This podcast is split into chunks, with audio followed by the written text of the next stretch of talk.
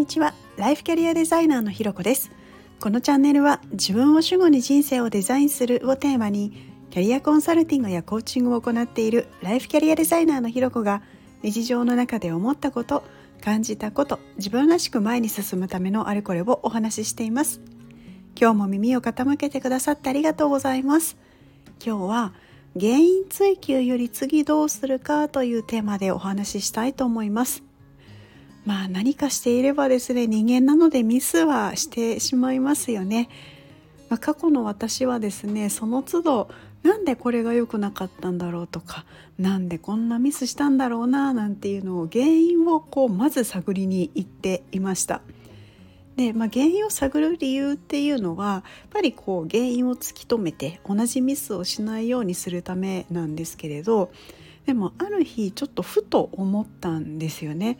あの何を思ったかというとあの確かに同じミスをしないようにするために起きた原因っていうのを考えるのは大事かもしれないんですけれどこう考えてるうちですねあのどんどんどんどんなんでこんなミスするなんてとかなんてこのあの仕事のできない人間なんだ私みたいな感じにこう失敗から学ぶどころかですね失敗に引きずられてこうどんどんどんどんへこんでしまって自信をなんかなくしていることに気づいたんですよね。でもそれってめちゃめちゃ本末転倒じゃないですか。で自信をなくすことによってまたこうミスが怖くなって今度ミス怖い怖いってなってるとまたそういう時に限ってミスしちゃうみたいな変なこうループに入っちゃうというか。なのですごいなんかあの本来やろうとしていたことと真真逆のことが起きるみたいな感じなことを思ったんですよね。こうなんかより良くしようと思って始めたことが気がつけばの負の感情に飲み込まれていてこうミイラ取りがミイラになっちゃったみたいな感じですよね。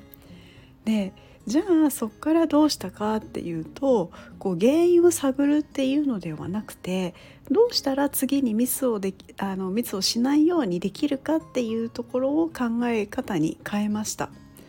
でそうしたらこうダイレクトに本来考えたかった次にミスをしないための工夫とかアイディアを考えていて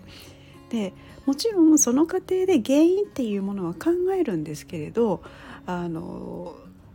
原因から入っていくよりもこう感情に流されることはなくてこう客観的に本当になんでそのミスが起きたんだろうそのミス起きた時にどんなことを考えてたんだろうみたいなこう事実とかその原因だけを本当に淡々と振り返るので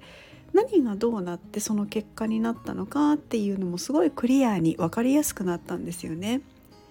で考えることもこう考えた先のゴールもあのどっちも同じはずなんですよ。あのミスから学んで改善して次に生かすっていうのはあのどっちの入り方も同じじゃないですか。でもそれを考える入り口の入り方が原因追求の原因から入っていくのかどうしたら次に生かせるのかっていうこの違いだけでこう一方では自分をへこませてなおかつ本来考えたかったことにもたどり着けないみたいなところ、ま、もしくは一方では次に生かせるようになるかっていうのが全然変わってくるんですよね。なのでこうそれ以降ああやってしまったっていう時には次に生かすためにどうするかの視点で考えるようになってでそこからはこうネガティブな感情みたいなものも引きずらずに、まあ、止まらずへこまず次に進めるようになってきたななんていうことも思っています。皆さんもあのうまくいかなかった失敗しちゃったななんて時に原因をね探りにもし今言っているようであればあの次の時にはあのどうしたら次に生かせるかっていう視点で考えてみてはいかがでしょうか。ということで今日は原因追求より次をどうするかというのをテーマにお話しさせていただきました。ここまで聞いてくださってありがとうございます。いいね、コメント、レター、フォローいただけるととっても励みになります。よろしくお願いします。それではまた次回お会いしましょう。